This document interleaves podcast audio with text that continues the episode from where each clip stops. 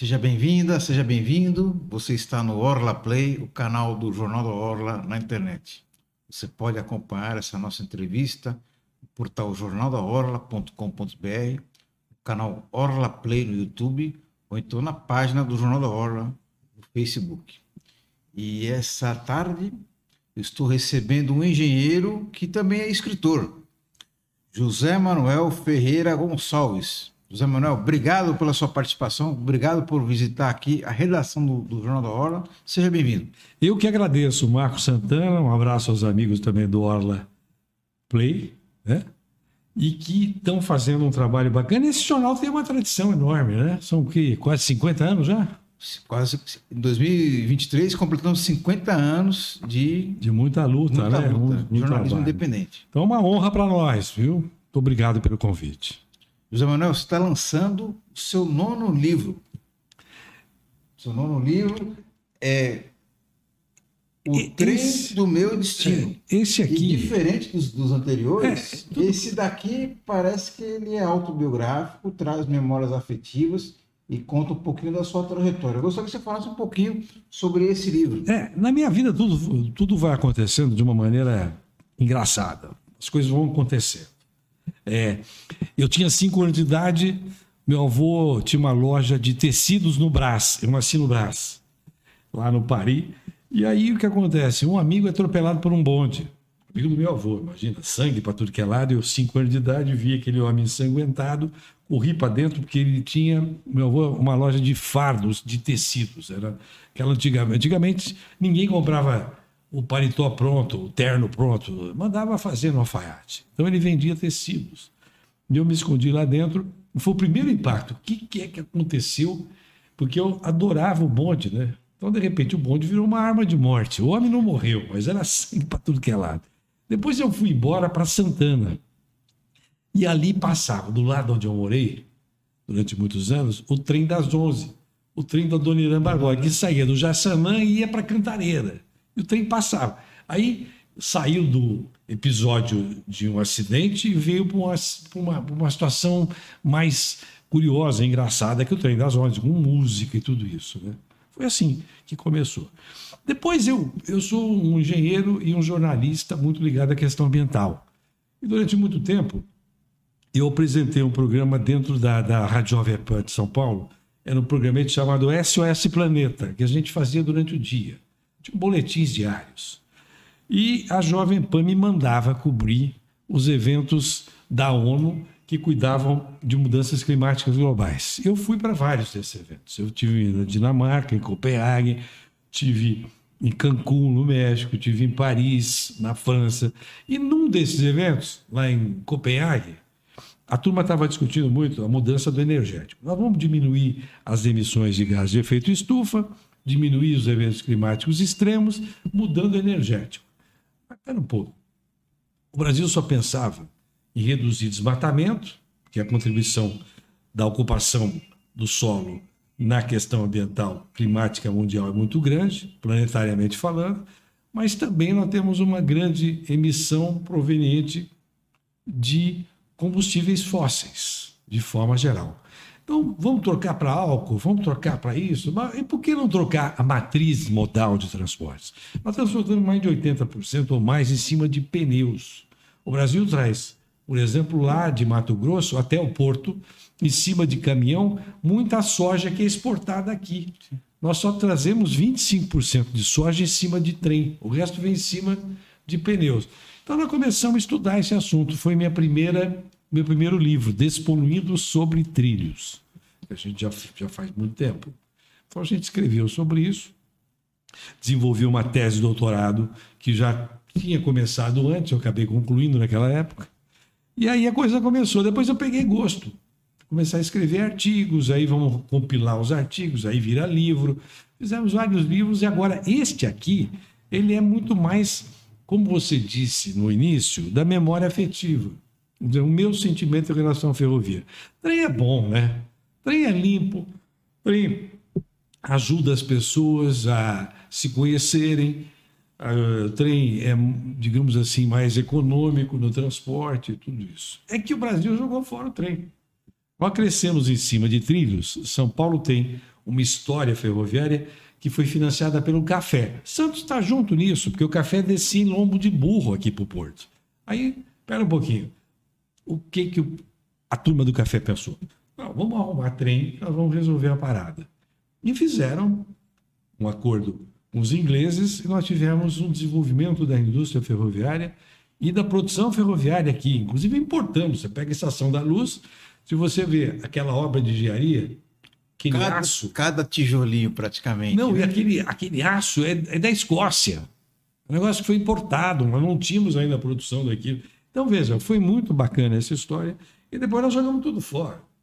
E vieram, eh, o trem começou a perder espaço para o caminhão, o Just in Time ganhava, porque o trem não investiram no trem, nas linhas férreas, o trem atrasava e o caminhão não chegava. Então, ô José Manuel, é, é, bom você falar sobre isso daí. Se a gente fizer, por exemplo, um paralelo da história do Brasil com a história da Índia, que teve uma colonização é, britânica, lá as malhas é, ferroviárias são grandes, são numerosas, são extensas e funcionam até hoje. Diferente do Brasil, que você vai falar melhor do que eu, mas o Brasil tem uma, uma vocação para ter uma malha ferroviária muito pujante. Infelizmente, no meio do caminho, isso não aconteceu. O Brasil acabou é, trocando o modal ferroviário pelo modal rodoviário. Tivemos até um presidente que disse: governar é construir estradas. Então, eu queria que você falasse para a gente é.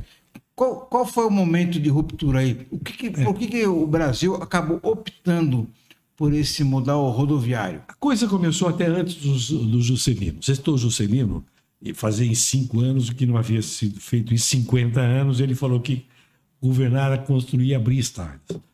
Naquele momento, pode ser que até ele estivesse certo, mas o Brasil mudou. O Brasil de hoje é diferente do Brasil daquela época, e o Brasil, já naquela época, evidentemente, era um país continental. E nós não tivemos um planejamento à altura do desafio. Nós tivemos muito pouca capacidade de perceber a importância da conectividade do Brasil, não só cargas, mas também passageiros. E o Brasil foi deixando de lado isso. Nós tivemos ligação entre Rio e São Paulo com trem, Sim. com trem de prata. Nós jogamos fora isso. A empresa concessionária MRS, que ganhou no governo Fernando Henrique a possibilidade de transportar minério de ferro, a primeira coisa que ela fez foi fechar o transporte de passageiro. Então são absurdos semelhantes, mas tudo isso começa até antes do Juscelino. Tudo isso começa antes. Quando o Getúlio Vargas, que é uma figura espetacular sob vários aspectos, vários aspectos, está ligado a toda a história do trabalhismo brasileiro, as indústrias e tudo mais, ele trouxe de uma forma inteligente a indústria do aço para o Brasil. Construiu a Companhia Siderúrgica Nacional. E o Brasil começou a ter chapa de aço. Isso porque naquela época se pretendia construir tanque de guerra no Brasil. Era uma outra ideia, um outro período. Logo depois veio a Ford, porque o jeito americano de ser, de produzir carro em série, de dar aquele conforto aparente para todo mundo, etc. E o Brasil embarcou naquela. Então a ideia era ter carros, prestigiar a indústria automobilística, os caminhões, os ônibus e o trem foi colocado absolutamente de lado. Um erro estratégico, um crime de lesa pátria. O Brasil andou para trás. Você falou da Índia, não só a Índia. O presidente da República, infelizmente, é, presidente da República, a gente tem que respeitar. É o presidente da República. Povo, mas o presidente da República foi eleito. Foi eleito. Esta figura resolveu para a Rússia. Agora, Sim. a Rússia tem, eu só lembrei por causa disso, tem uma grande quilometragem ferroviária, uma grande malha ferroviária. Os países da Europa, você vai de um país para o outro, tranquilamente escolhe quantas estações você Na quer Rússia, que pare. Na Rússia temos a Transiberiana. Transiberiana, por exemplo, você tem... E outras estão sendo construídas, inclusive agora, ligando China à Europa. Tem coisas impressionantes acontecendo. O Brasil andou para trás. Nós jogamos tudo fora e não precisamos sair disso. Nesse meio do caminho, entre esse presidente que falou que governar é, seria construir estradas e até o século XX, não houve nenhum momento de que tivesse uma oportunidade para a gente retomar essa. Você essa, sabe que a, a, o, o, uma, é, uma dúvida que eu tenho também, é. muito se comenta que além de, de haver poucas ferrovias, elas não se conversam entre si. A questão da bitola. Não, mas isso, isso, é é ou lenda, não? isso é uma lenda urbana. O problema da bitola existe. A bitola métrica e a bitola maior, tá? de 1,20m. Isso nunca foi problema. Você resolve isso com a maior facilidade do mundo. O problema é conceitual. O que que nós queremos ser quando a gente crescer? Você quer um país colônia que só exporta milho, soja, açúcar e minério de ferro? Ou você quer um país desenvolvido que prestigie, por exemplo, aqui na Baixada Santista, no polo industrial de Cubatão, uma indústria não poluente. Você sabe que Cubatão é uma região que não tem dispersão de poluente com facilidade, atmosfericamente falando. Então você tem que ter indústria não poluente. Acabaram com a Cozipa, a Minas quis acabar, estrategicamente, nós temos lá uma, uma sucata. O que, que nós podemos fazer? É trazer gente para investir em indústria que vai construir automóvel, fabricar automóvel, geladeira, fogão, indústrias. Mas eu vou daqui a pouco falar um pouquinho sobre isso. Voltando mais ao foco do trem, você perguntou o que aconteceu durante esse tempo todo. O Brasil perdeu o trem da história. Literalmente. Jogou, perdeu o trem da história. Nós tínhamos todas as condições de modernizar a malha ferroviária, de implantar sistemas conectados, de fazer com que os grandes centros estivessem ligados em termos de transporte de passageiros e cargas. Mas o que nós fizemos? Nós abandonamos isso e fomos transportando em cima de caminhões, com estradas horríveis, com exceção de São Paulo, tem estradas pedagiadas e caríssimas, é claro, mas tem estradas de qualidade. No resto do Brasil não é bem assim. Então você tem perda de milho e soja durante o transporte, você tem perda de minério de ferro, você tem uma porção de consequências disso. Tempo, né? Tempo. Tempo que é uma coisa tempo valiosa. que é né? perdido, são tempo. E o trabalhador motorista fica na estrada, não tem conforto, é assaltado, não tem um banheiro sequer, não tem um local que ele possa dormir. Mas não, ele dorme no caminhão, quer dizer, tudo isso é uma loucura. Mas o Brasil errou continuadamente. Veio o golpe militar, golpe militar também não resolveu essa história. Criou o DENIT, vamos fazer isso. DENIT depois virou um antro de corrupção absolutamente astronômico.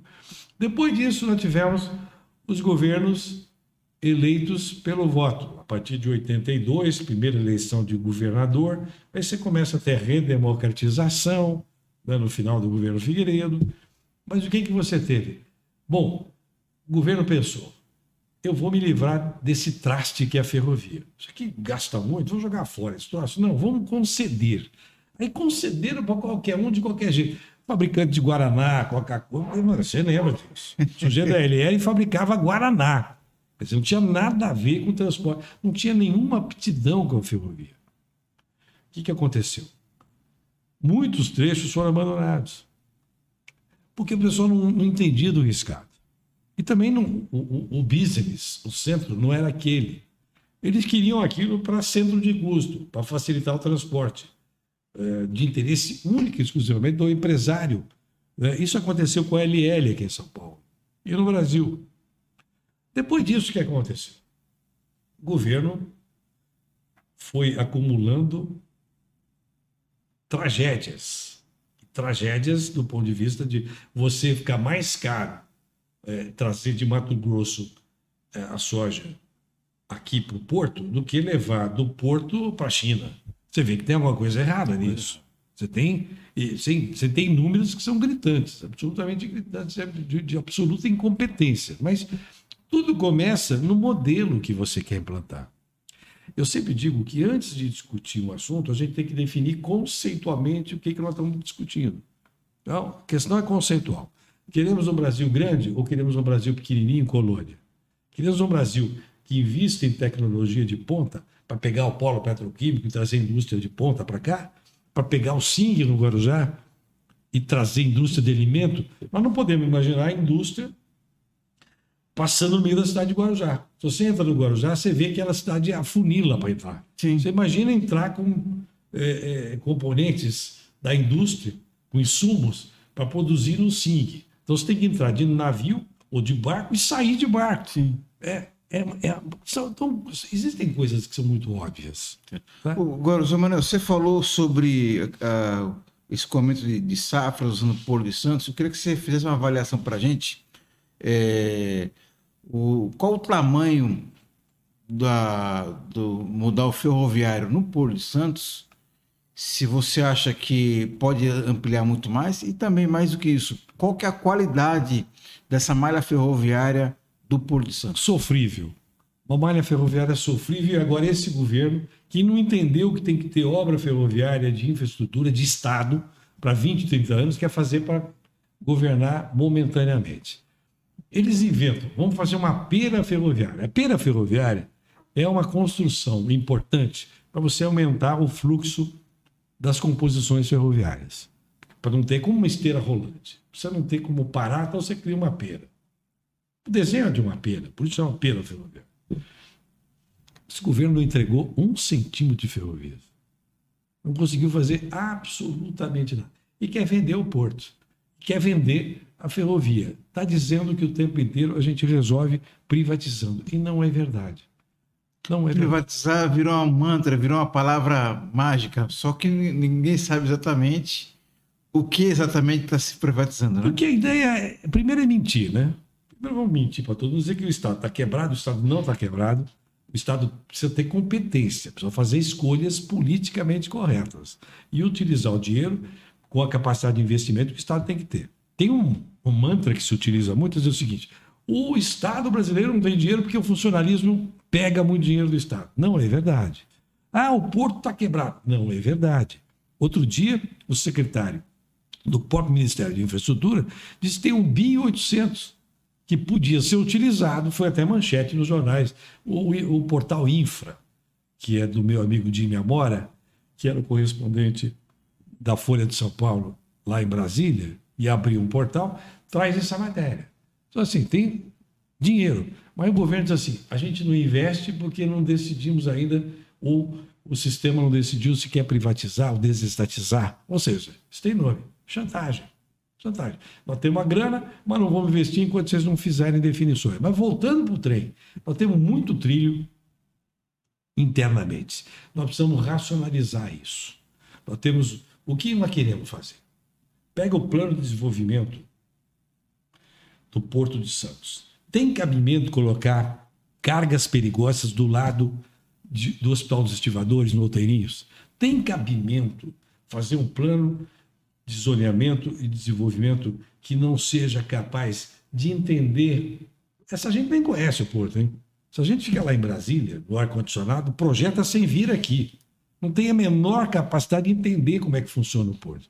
Então nós precisamos olhar para tudo isso, para os trilhos e para essas enormes empresas que estão instaladas há muito tempo, que são os retroportuários, que precisam ser respeitados também.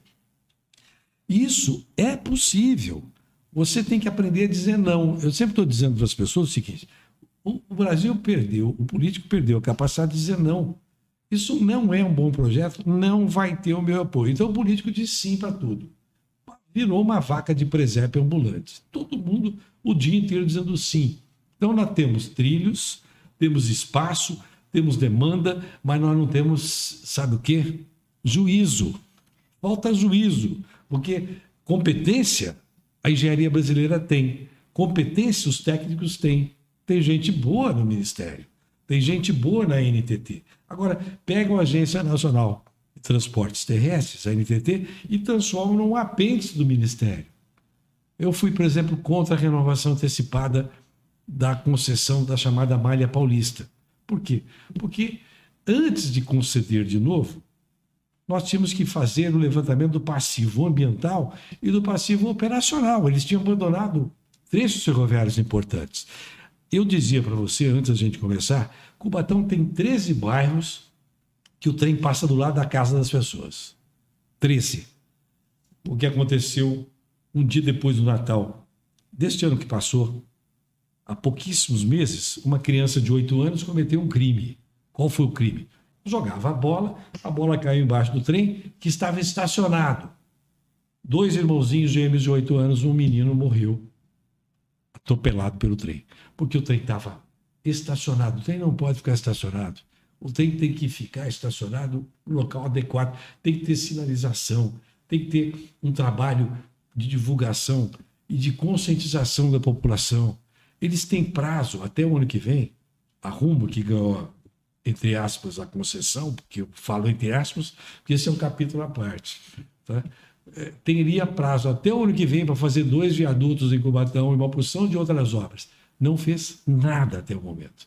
E vai chegar no ano que vem, vai pedir o que eles acham lindo falar, que se chama dilação do prazo contratual, que é uma picaretagem de aumentar o tempo para que eles possam fazer o que eles já deviam ter começado. Se não fizeram nada até agora, dificilmente vão conseguir entregar em 2023. Então nós temos linhas férreas, você perguntou do Porto. O Porto sai só do perímetro de Santos, tem que incluir Cubatão, tem que incluir Guarujá, tem que pensar metropolitanamente, que a gente não pensa também. Muitas coisas da nossa região precisam ser pensadas metropolitanamente. O transporte de cargas, por exemplo, que se faz entre Guarujá e Santos é uma piada. O sujeito sai com um container de Guarujá, pega a Piaçaguara, dá a volta, pega a Via Anchieta, dá a volta, dá uma volta inteira para chegar em Santos. E vice-versa. Para que isso? Você pode ter um transportador de contêiner trabalhando de uma forma mais inteligente. Nós precisamos resolver essa história do túnel ou da ponte. A ponte é uma bobagem. E o túnel não pode ser um túnel, você tem que ter mais de um túnel. Isso no mundo inteiro se resolve isso com facilidade. E não é só para transportar uma carga, ou só pneu, caminhão, etc. Você tem que transportar também através de trilhos. Você faz uma multimodalidade. Né? Mas é que falar tudo isso, eu não sei o tempo que a gente tem aqui para falar, falar tudo isso tem aspectos técnicos importantes. Mas eu falo com paixão. Eu acabo, como eu adoro essa coisa, eu acabo dando literalmente uma paulada nessa gente, porque não dá. São absolutamente irresponsáveis e incompetentes.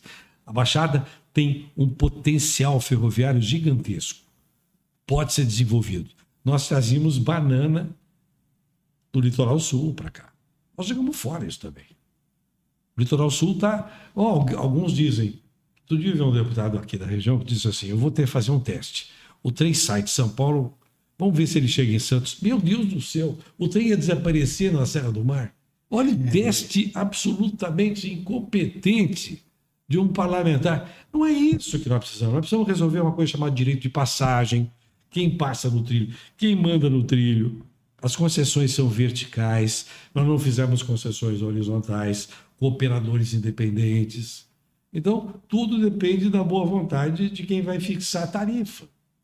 Ali ele vai dizer. E aí acaba ficando impeditivo. Nós precisamos quebrar isso. Nós estamos na Semana de Arte Moderna, de 100 anos atrás. Né? Sim. Estamos comemorando isso. O que foi a Semana de Arte Moderna? Foi a ruptura com o padrão estético e artístico que a gente copiava dos europeus. Que os ares dos 100, de 100 anos atrás nos ajudem a romper essas amarras. Agora, nossa região tem representantes políticos medíocres. Você tem, se você olhar a Câmara dos Deputados, nós já tivemos tribunas espetaculares, sejam de direita ou de esquerda. Posso citar alguns aqui. Eram de Esmeraldo Tarquínio, você pode, mais recentemente, você pega outras figuras esse de esquerda, você pega outro de direita, né? advogados, etc. Hoje nós não temos isso, nós temos aí uma, uma brincadeira de representantes. Na Assembleia Legislativa é a mesma coisa. Nós precisamos recuperar a capacidade política da região. Nós temos muita coisa para fazer. Ferrovia dá certo. Eu estou me empolgando nisso, porque você tocou em algumas vezes, são é, fundamentais nessa minha luta, mas o que eu não consigo silenciar é com tamanha burrice na falta de projeto e planejamento. José Manuel, José Manuel Ferreira Gonçalves está lançando o Trem do Meu Destino, mas quem acompanhou a nossa entrevista já percebeu que ele vai voltar outras oportunidades aqui, porque assunto não falta. E a intimidade do José Manuel com esses assuntos é tremenda. José Manuel, obrigado pela sua participação aqui, parabéns pelo mais recente livro, que venham outros e que o senhor possa é, retornar aqui ao Orla Play. Perfeito, com muita alegria, Marco Santana, obrigado aos amigos também do Orla Play. E olha, estamos. É só chamar, estamos aí, porque é uma missão nossa é, informar as pessoas, dizer o que está realmente acontecendo. Tem muita fake news no ar. É, tem muita gente dizendo, ah, estamos resolvendo negócio de ferrovia, está tudo bem, não fizeram absolutamente nada, a não ser concentrar na mão de um empresário, que é de Piracicaba, o senhor Rubens Ometo, que é dono da Raizen, dono da Rumo, dono de várias empresas, a malha ferroviária praticamente do Brasil inteiro. Isso é uma coisa absolutamente criminosa. Mas eu volto a hora que você chamar. Obrigado. Bom, muito obrigado. Obrigado e um agradecimento especial a você que nos acompanhou nessa entrevista. Eu convido você a acompanhar as demais entrevistas. Siga o Jornal da Hora nas redes sociais. Toque no sininho no nosso canal no YouTube para ser informado toda vez que houver uma nova publicação. E acompanhe o portal jornaldaorla.com.br. Obrigado a todos e até a próxima.